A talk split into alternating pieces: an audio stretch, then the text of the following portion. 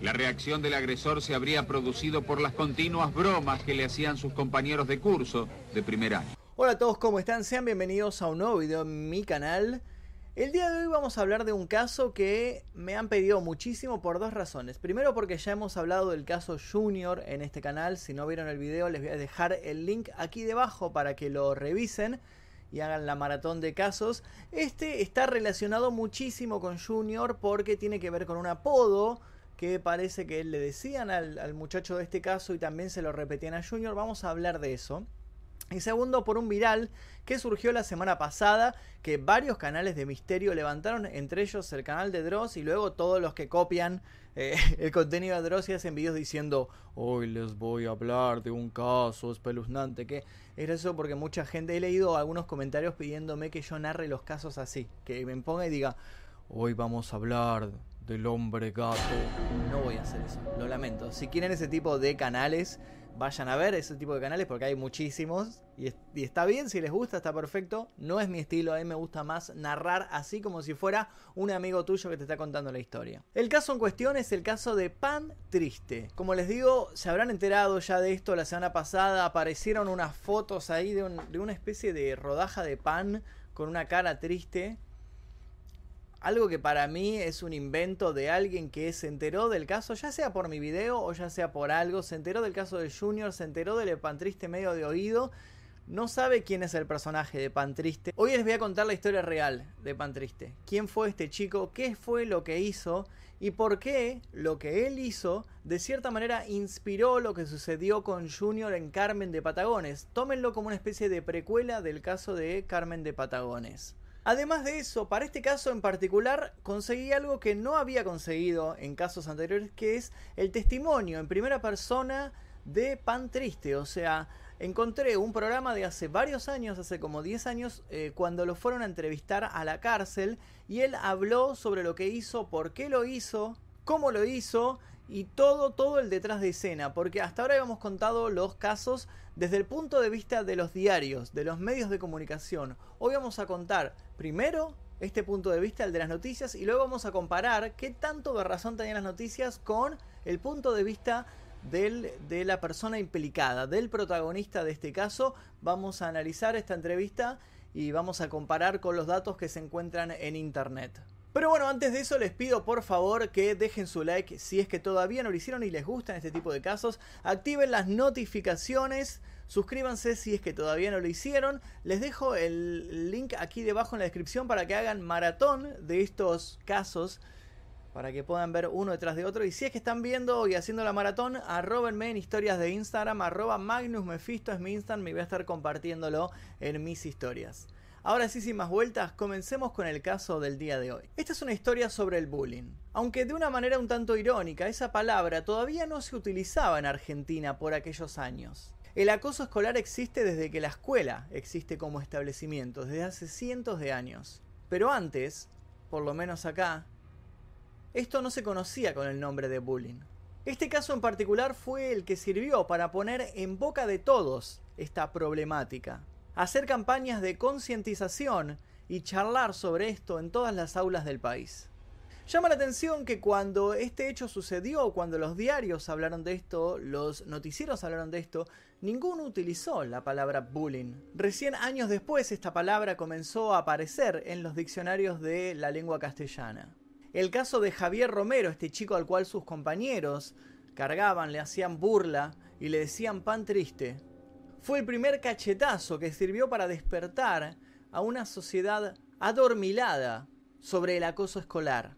Años después, despertaría del todo y abruptamente con el caso de Junior en Carmen de Patagones. Este caso sucedió en Argentina, en agosto del año 2000, cuando ya caían los escombros del derrumbe posterior a la gran crisis económica. La situación en el país en ese momento era deplorable la economía se caía a pedazos, el pueblo realmente pasaba hambre. Y todo esto estallaría recién un año y medio después, en diciembre del año 2001, en una revuelta popular que terminaría con la renuncia del entonces presidente Fernando de la Rúa y su huida de la casa de gobierno en un helicóptero. Javier Romero era un chico alto y flaco. Para ese entonces tenía 19 años venía repitiendo el año escolar de otra escuela y su madre, recientemente viuda, lo había pasado a la escuela media número 9 de Rafael Calzada. Todos sus compañeros habían cursado sus estudios primarios juntos en la escuela número 22, que es un establecimiento que está al lado de la escuela 9. Todos habían hecho la primera parte de su educación juntos y se pasaron a la escuela número 9 para continuar con la última etapa de sus estudios, con la parte de estudios secundarios. Él era el único que venía de afuera, él era el nuevo en el curso. Al principio le había costado mucho adaptarse porque él era muy introvertido. Estaba haciendo su mejor esfuerzo y de hecho había logrado entablar una amistad con un compañero al cual le decían Toti, que según su versión sería el que le daría el arma con el cual terminaría realizando este tiroteo en la escuela. Él tampoco vivía cerca de la escuela como el resto de los compañeros, él vivía en otro barrio, en barrio San José, zona sur de Buenos Aires, un barrio bastante humilde. Si les interesa este pequeño dato, yo nací en ese barrio y viví varios años de mi vida hasta que me mudé a Capital Federal, pero conozco bastante, bastante bien. Era desgarbado, tenía un andar tranquilo y sus compañeros del primer año de polimodal lo habían apodado Pan Triste por su parecido con el personaje tímido de la película de Manuel García Ferré que recientemente se había estrenado. Y aquí es donde quiero marcar esta diferencia porque de aquí nace esta confusión de que a Junior le decían pan triste, de cuál era de los dos pan tristes. Son dos casos completamente diferentes como les estoy mostrando. Pan triste es este muchacho del cual estamos narrando su caso, Javier Romero. La película, como saben, había salido en ese momento y había una publicidad en televisión que estaba en rotación constante. Por eso todo el mundo veía esa publicidad, todo el mundo conocía a Pan Triste. Era un personaje popular en el año 2000 y es por eso que le pusieron este apodo a este chico. El caso de Junior sucede cuatro años después cuando Pan Triste ya no existía, cuando nadie se acordaba de la película porque no le fue muy bien, que digamos. ¿Y por qué surge la comparación? Hay una sola nota en Google. Googleando encontré una sola nota periodística en donde una compañera de Junior dice que a él le decían pan triste. Una sola. Una sola de casi 50 o más notas periodísticas que hay sobre el caso Junior en Carmen de Patagones. Una sola decía esto. ¿Por qué le habrán podido llegar a decir pan triste? Seguramente por este caso en particular, no por el personaje de García Ferrer, sino porque les hacía acordar a Javier Romero, lo comparaban con este caso de tiroteo escolar. Estaban de cierta manera viendo su futuro, por eso le decían pan triste, porque luego de lo que hizo Javier, el apodo se empezó a popularizar y varios de estos chicos que eran burineados empezaron a recibir el apodo de pan triste a raíz de este caso. Ahora, hablando del caso, ¿qué fue lo que hizo Javier? ¿Qué fue lo que sucedió? ¿Por qué hizo esto? Bueno, se los voy a contar. Lo cargábamos mucho, porque era raro. Para mí que estaba medio loco. Le decía con crudeza a Fátima, una compañera del curso, a Diario Clarín, horas después del drama. Él cuenta en las entrevistas que le hicieron después de este suceso que al principio iba todo más o menos bien, pero que las burlas comenzaron cuando sus compañeros empezaron a juntarse en la esquina, a tomar cerveza, a fumar porros. Y ahí es cuando comenzaron a hostigarlo. Ahí fue cuando el maltrato se hizo constante y él se sintió martirizado día tras día soportando esto. El 4 de agosto del año 2000, Javier Romero fue al colegio. Llevaba un revólver Pasper calibre 22, que los diarios y los noticieros dijeron que le había sacado a su madre y que pertenecía a su difunto padre, pero él cuenta en una entrevista después que él había conseguido este revólver por sus propios medios y que un compañero suyo se lo había entregado. Él pasó 5 horas en el colegio con esta arma en la mochila. Poco después de las 13 horas, cuando él y sus compañeros se retiraron del establecimiento para ir a almorzar, él se paró en la vereda de la escuela. Cuenta que varios habían, lo habían rodeado y comenzaron a hostigarlo como siempre hacían. Me voy a hacer respetar, gritó mientras sacaba el arma y comenzaba a disparar. La primera vara fue para Mauricio Salvador, de 16 años. Le pegó en la cabeza. Javier diría después que Mauricio era uno de los compañeros que más lo molestaba en clases. Con este primer estallido todos salieron corriendo. Unos 30 chicos corrieron desesperados para todos lados. Entonces escuchó el segundo disparo. Le tocó esta vez a Gabriel Api Ferrari, de 18 años. La bala le atravesó la cabeza por detrás de la oreja, pero no perdió el conocimiento y pudo seguir corriendo. Muchos de los chicos que escaparon se refugiaron en un kiosco que se encontraba a 20 metros del lugar. La dueña, Rosario Villafanie, abrió la puerta para que entraran, mientras Romero seguía disparando. Ella misma trató de llamar a la policía. No pudo comunicarse y entonces terminó avisándole del hecho a los bomberos de Claypole, que es una localidad cercana. Luego, le relató a la prensa, colgué el teléfono y me fui para la escuela. El chiquito seguía tirado en la vereda, y se le notaba el balazo en la cabeza. Abría los ojos de vez en cuando. Aguantá que ya viene la ambulancia, le dije una y otra vez, narra la kiosquera. Javier Romero entonces se fue corriendo. Él escapó mientras algunos de los compañeros corrieron a esconderse en el kiosco o en algunas de las casas vecinas. Uno de sus compañeros lo siguió unas cuadras, pero él entonces amenazó con dispararle y el compañero desistió de perseguirlo. Luego de esto Javier descartó el arma lanzándola a un arroyo cercano. Para ese entonces la policía ya estaba al tanto y salió a perseguirlo. La policía primero lo buscó en su casa del barrio San José. La madre les dijo que ahí no estaba, pero los dirigió hasta la casa de su primo, que era donde estaba escondido. Madre e hijo subieron a un patrullero que terminó en la comisaría de Calzada. Él estaba cansado de que lo persiguieran, lo molestaran. Lo tenían amenazado. Él no quiso hacer esto. Dijo entonces llorando Luisa Romero, haciendo referencia al bullying que sufría a diario su hijo. Cuando la policía lo apresó, los vecinos quisieron lincharlo a la entrada de la comisaría. Mauricio Salvador, el chico que recibió el impacto en la cabeza, murió dos días después en el Hospital Fiorito de Avellaneda. Gabriel Ferrari tuvo suerte. La bala penetró entre el cuero cabelludo y el hueso, sin perforar la cavidad craneal. Estuvo en observación y luego fue dado de alta. Romero fue juzgado en marzo del año 2003, con pruebas irrefutables. Lo único que estaba en discusión era si estaba consciente de lo que hacía o no. Hubo más de 20 testigos, pero los más importantes fueron los peritos médicos. El chico al que apodaban Pan Triste esperó el juicio detenido primero en la comisaría de Rafael Calzada, luego en el temible penal de Sierra Chica y finalmente en la cárcel de Dolores. Los internos de la cárcel lo recuerdan como un muchacho tranquilo que nunca causó ningún problema. El caso se resolvió, sin embargo, ni jueces ni psiquiatras se pudieron poner de acuerdo en un punto central. ¿Romero entendía realmente lo que estaba sucediendo cuando disparaba? ¿Es penalmente responsable? La duda sobre el estado mental del acusado se origina en las discrepancias entre dos pericias psiquiátricas ordenadas por la justicia. La primera consideró que tenía una personalidad pobremente estructurada, pero que sabía perfectamente lo que estaba haciendo. La segunda concluyó que había obrado estando completamente fuera de sí. Pocos días antes de la feria judicial, la Cámara Penal de Lomas de Zamora decidió que el caso debía ir a un juicio oral. La defensora oficial que representaba a Romero había pedido que se lo considerara inimputable y se lo sobreseyera. Pero los camaristas evaluaron que había suficientes elementos para ir a un debate.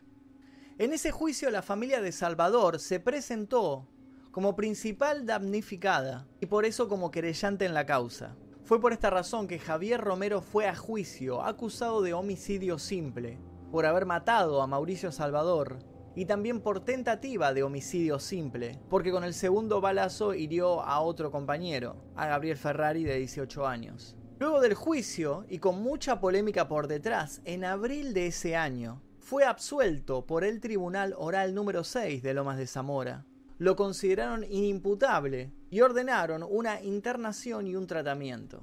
Una de las frases de la sentencia resonó con claridad. Estamos en presencia de una tragedia, de una profunda y enorme tragedia, que va a acompañar por siempre a todos aquellos que la vivieron. Para el tribunal, Romero mostraba una tendencia a la acumulación de la ira, y eso fue lo que provocó este quiebre. El fallo argumentó que el adolescente tenía una personalidad esquizoide y que en el momento de la tragedia habría sufrido un episodio psicótico breve en el que manifestó toda su ira. con los testimonios de dos psiquiatras forenses. Los jueces adujeron que no comprendió la criminalidad de sus actos porque tuvo un brote de locura. Dijeron que el psicótico no tiene culpa porque no vulnera la ley. Para él no hay ley. Este caso en particular abrió los ojos sobre el bullying y el acoso escolar en una sociedad quebrada, pero no motivó mucho a la acción oficial. Eso recién ocurrió cuatro años después, cuando un chico al cual apodaban Junior mató a tres compañeros e hirió a otros cinco con un arma en una escuela de Carmen de Patagones. Esa fue la primera masacre escolar sucedida en América Latina. Esto que yo les conté es la versión oficial, la versión que figura en los diarios, que figura en Google cuando uno busca sobre este caso en particular. Apareció también un periodista que escribió un libro al respecto que se llama Pan Triste. Encontré varios, varias notas sobre esto, pero lo que más me llamó la atención fue una entrevista que le hizo Soledad Silveira, una conductora de televisión argentina, eh, a Javier cuando él estuvo preso y él cuenta su versión de los hechos. Vamos a ver qué es lo que nos dice y vamos a compararlo con la versión que figura en los medios de comunicación. El juez ordenó como medida preventiva no punitiva su internación en este lugar. Claro, esto sucedió luego del juicio. Y con el personal es un interno, el concepto que tiene es bueno, porque en estos momentos se encuentra trabajando en el casino de suboficiales. Es lo que le decía, ¿no? ¿Cuáles son las medidas de seguridad que se toman para ingresar acá? O sea, tanto, todo el día en, abierto los internos. La puerta está así como la vemos ahora, abierta. Perfecto. O sea, es una cárcel, es un internado de mínima seguridad eh, en el cual van a parar internos que claramente no tienen problemas de violencia o no reaccionan violentamente al encierro o a, los oficiales de que trabajan en el lugar ni demás, por eso es que tienen esta confianza. Y fíjense que el tipo, el director del lugar, confirma lo que yo les dije en la noticia, que todos hablan de que había tenido un buen comportamiento. No sé con qué me voy a encontrar. A ver. ¿Estás solito ahora acá? Sí, estoy solo. ¿Cuál es tu cama? Ahí está Javier. Mi cama es Z. ¿Y acá con cuántos estás? Y acá convivo con seis personas. ¿Tu mamá te viene a visitar acá? Sí, mi mamá viene dos fines de semana. ¿Estás medicado vos? No, yo nunca tuve medicado. ¿Pero tu tratamiento diario lo tenés? No. No lo tenés. Tuve un tratamiento psicológico que me trataba una psicóloga y bueno, fueron aproximadamente tres, cuatro meses. Peligroso no, no, me, no me considero. Yo, qué sé yo, me la paso todo el día trabajando. A la mañana trabajo, vengo del trabajo, voy a la escuela. Qué sé yo, no tengo un problema con nadie. ¿Vos sentís que deberías estar afuera? El tratamiento. Y pienso que sí. Claro. Como, como para que yo agarre y demuestre que, bueno, que lo que me pasó a mí le, pudo pasar como a cualquier, a cualquier otra persona y, y bueno, que, que yo ya lo que, lo que cometí, bueno, ya lo estoy pagando.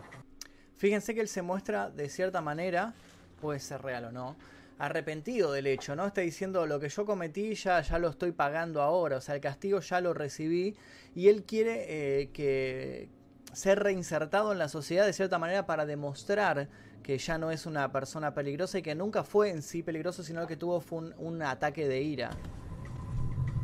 Según peritos y el fallo, Javier Romero tiene una personalidad esquizoide y cometió el crimen en lo que se llama un episodio psicótico breve, que le impidió medir la dimensión del acto. Tal vez uno podría llamar episodio psicótico breve a una situación es un este, psiquiatra de, pérdida de control, de pérdida del control de, los propios actos, este, que podría llegar a sufrir una persona sometida a una situación de estrés continuo y continuado, pero no similar al caso Barreda, ¿no? hecho puntual, sino por hechos reiterados. Acá alguien, Javier, este, te llama por el nombre del personaje de García Ferré. No. No. ¿Cómo va Acá, a decir estando preso, uno recibe mucha presión. ¿Cómo le va a preguntar eso? Y qué, sé yo, a veces... ¿Cómo es esa presión que recibís? Y la presión, qué sé yo, de encontrarte preso, de, de estar encerrado. Lo que más extraña es estar con la familia. O sea, Soledad Silveria le acaba de preguntar si le dicen pan triste ahí también. Se pasa, pero no le quiso, gracioso es que no le quiso decir, lo que me causó gracia a mí, no le quiso decir pan triste. No sé, porque tenía miedo que reaccionara mal él o algo y le dijo, ¿te llaman como el personaje de García Ferré? Me pareció un poco rara la manera en que le preguntó eso. Los días previos, ¿cómo estabas vos? Digamos, ¿cómo te sentías? Mirá, yo opté para ir al colegio ese. Él eligió ir a ese colegio. Vos entrabas ese año, ¿no? Al colegio. Sí, yo fui, ese año ingresé al colegio para estudiar arquitecto. Arquitecto quería ser. Quería ser arquitecto. Sí. Yo era nuevo ahí porque la mayoría de, mis compañeros se... Ya venían cursando. Ya venían cursando ya de, otros colegios. Eso lo confirmamos. Se conocían ya. Ese dato es real. al principio nos llevamos bastante bien. Hiciste tu grupo de amigos. Ese dato también es real. Estaba el grupito que ellos se conocían todos. ¿Cuándo sentiste que las cosas empezaron a ponerse más densas dentro del colegio? Ellos se juntaban en una esquina y bueno, por allá uno sacaba un porro y se ponían a fumar. Dato también es real. Confirmamos que esto lo decía Yo no me drogaba, yo no, consumía alcohol, nada. ¿Qué sé yo? Yo le ponía pretexto como para decir, me decían, bueno, ¿querés una seca? Decía, no, mirá, estoy jodida garganta. Claro cosas así como para no fumar. No quería fumar. Compraban café al coñac, me daban así de la botella y bueno, yo hacía que tomaba, pero no tomaba. Y bueno, en el transcurso de eso, ellos se fueron dando cuenta que, bueno, que yo no, no compartía la misma onda que tenían ellos. Y bueno, a partir de eso empezó, empezó el conflicto. Me empezaban a bardear. ¿Cómo te bardeaban? Y me empezaban a bardear que diciendo, eh, loco, sos un gil, loco, sos un careta, loco. Me empezaron a molestar, qué sé yo, a cargarme, a decirme más que pan triste, cualquier otra cosa. ¿Por qué te decían pan triste? Y pan triste, no sé, qué sé yo. Capaz que me parecía el dibujito animado ese. Hola, pan triste. Claro. Oh, ¿quién eres? ¿Cómo sabes mi nombre? No te asustes, pequeño. Soy el ñomo miñón. Salió la película, te empezaron a decir pan triste. Y sí, qué sé yo, me decían pan triste y varias otras cosas. Mm. Me pegaban, que el otro estaban zarpados de porro y alcohol y bueno. Le pintaba el corajil y bueno, querían. ¿Le pintaba, perdón? Le agarraban coraje. Alguien que está siendo hostigado en el trabajo, en la escuela, en el club, en, cualquier lugar, y está siendo hostigado y se encuentra preso de una situación que no puede resolver, este, probablemente esta persona, este, bueno, empiece a perder el control este, de la realidad convencional. ¿Qué te iba pasando a vos por dentro? ¿Qué, sentías con este maltrato? A mí me daba mucha bronca porque yo de repente yo me anoto a la escuela como para tener un oficio y tener un futuro. Es más, qué sé yo, llegaba al colegio y qué sé yo, agarraba, venía y qué sé yo, te pedían plata para comprar una cerveza, un porrito. Y de última, si no, te quería dar plata, te querían, qué sé yo, sacar la campera. Robar. Sacar la zapatilla.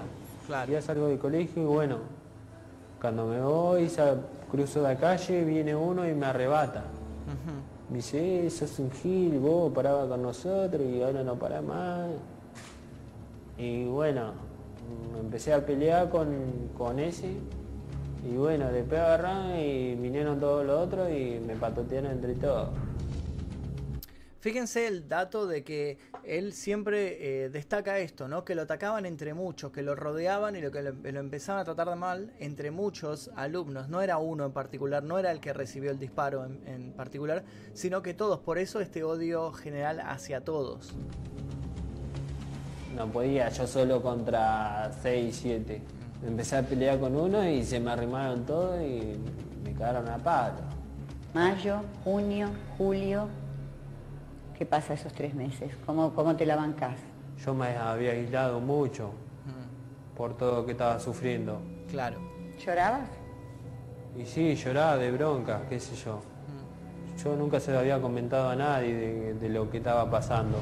Todos lo molestábamos así, porque era el más tranquilo de ahí. Y agarró y él dijo que se iba a hacer respetar. Y el arma lo lleva al colegio. Eso que, que pueden ser cargadas inocentes, son cargadas inocentes en la medida en que con la cargada todo el mundo se divierta.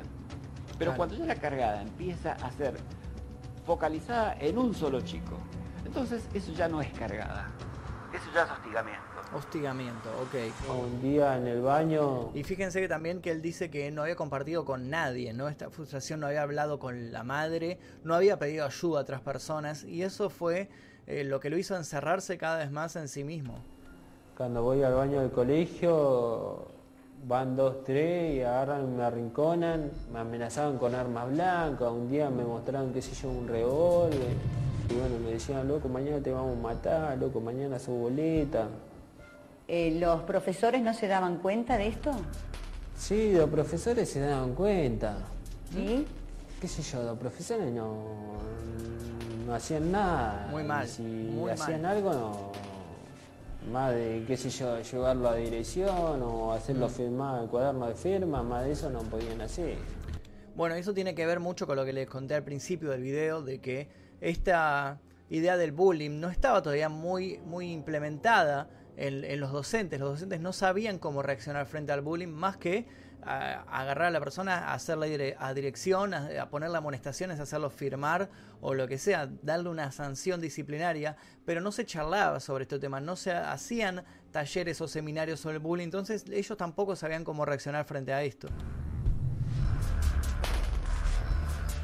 Y este caso fue el que hizo que se empezara a poner en debate este tema. este es el director del colegio. Nada hacía predecir este, este hecho. Mm. Nos sorprendió a todos que a alguien se le pudiera ocurrir una cosa como esta. El chico que le tiraron estaba ahí, justito ahí, justo le cayó ahí, pero estaba bien ahí, estaba saliendo Nosotros salíamos todos juntos del colegio y este chico eh, agarró un arma y empezó a disparar a Mauricio, eh, le dio dos tiros en la cabeza. ¿Cuándo empezás a pensar en esta venganza? Va, yo no, en ningún, en ningún momento yo pensé, bueno, consigo un arma, voy y, hago justicia por mala o no propia, voy y lo mato todo. La persona hmm. este, que está presa de esta situación de hostigamiento, llega un momento en que tiene que resolverlo. Claro. Hay chicos que han terminado suicidándose, así como hay otros que han terminado atacando a los demás. ¿El revólver del calibre 22 era? No, el calibre 22 lo, conseguí ahí de, de amigos compañeros. ¿Mm? Yo conocía a un pibe, a, Toti, qué sé yo, que hicimos, qué sé yo, como una amistad. Era el amigo de él. Y bueno, ahora me dice, mirá, loco, yo, yo te puedo conseguir un fierro, dice. Asustalo, aunque sea. Claro. Asustalo, corte, para que no te jodan más. Claro. Fíjense lo que sucedió, estuvo muy mal asesorado por su amigo. Su amigo fue el que al fin y al cabo le dijo que los asuste utilizando esta arma. O sea que el arma te la consigue tu amigo, no es como se dice en los medios que el arma era de tu padre. No, no, el arma me, la consigue el pibe este. ¿Te enseñó a usar el arma él? No. ¿Vos probaste cómo usarla? No, lo, que me decía, mira, apretar el gatillo y nada más, me decía. Claro. Yo en ningún momento sabía que estaba cargada. ¿Vos no sabías que estaba cargada? No, él la agarró y me la pasó así escondida, sacó de la mochila y me dice, tomá, guardala, dice. Y, bueno, fíjate, defendete, me dice. Yo en ningún momento pensaba en agarrar, y salir y, matar a nadie. Claro. Mi, mi, intención, qué sé yo, era asustarlo nomás para que no me molesten más yo me puse muy nervioso y, bueno, cuando llegó a hacer el día del colegio, bueno, yo no quería salir y bueno, me dijeron, bueno, terminóte, que salí sí o sí, salí. ¿Quién te dijo tenés que salir sí o sí? La preceptora y qué sé yo, los porteros que estaban ahí en el colegio. ¿Vos no querías salir del colegio? No. ¿En qué te dabas cuenta que estabas nervioso? Y nada, qué sé yo. ¿Tenías ah, miedo? Tenía mucho miedo, temblaba, qué sé yo. Me no, pero me van a pegar, me van a matar. Me dijeron, me van a matar. No, salí que no te va a pasar ¿No le dijiste a nadie que tenías el arma dentro de la mochila? No, no me había dicho nada. Ese día, bueno, fue un día normal, los despedí, les dije hasta el lunes. Salieron las chicas, salieron los varones y las bicicletas yo salí último de todo acompañando para salir. Y recorrimos este pasillo hasta la salida. Pero él cuenta, fíjense que el director cuenta una versión diferente, ¿no? La que cuenta Javier. Javier dice que él le dijo a los directivos, a la preceptora y demás, que él no quería salir porque más o menos se intuía lo que estaba por suceder, él sabía lo que estaba por pasar, pero no podía de alguna manera expresarlo y contarlo. El director está contando como si fuera un día normal que acompañó a todos hacia afuera y listo. Son dos versiones diferentes. acompañando al último y a esta altura más o menos siento unos ruidos de como, no sé, si eran cohetes o si eran disparos, claro. como detonaciones. Y bueno, cuando salgo, agarran y, me rodean. Y bueno, saqué el arma como, no sé, como para demostrar que yo estaba armado y... Ah, ¿Te recordás absolutamente ese momento? No, ese momento no, no, lo recuerdo. Yo, mm. es especialmente el momento que pasa que, que, yo disparo el arma, yo no me acuerdo. No se acuerda, claro. Y veo En cierta manera era lo que dijeron los peritos, ¿no? Que él de cierta manera perdió el control sobre sí mismo, sobre su cuerpo y demás, y por eso tuvo este ataque de ira que hizo que se nublara todo y por eso no recuerda lo sucedido. De alumnos. Y cuando salgo, corriendo a la carrera obviamente, lo veo al muchacho que se desploma en el suelo. Claro. ¿Sangre de tus compañeros, te acordás? No, no te puedo contar que, que lo que hice porque no recibí como un ataque, un ataque de, nervio y, y, bueno, hoy en día si me preguntaba cómo fue, cuántos tiros disparé, no te puedo especificar porque no me acuerdo. Eh, lo que se dice, lo que salió en todos los medios, es que vos a los gritos, sacando el arma, dijiste, ahora me voy a hacer respetar. Se enojó porque le decíamos pan triste y agarró y dijo, me voy a hacer respetar y sacó el arma y le tiró.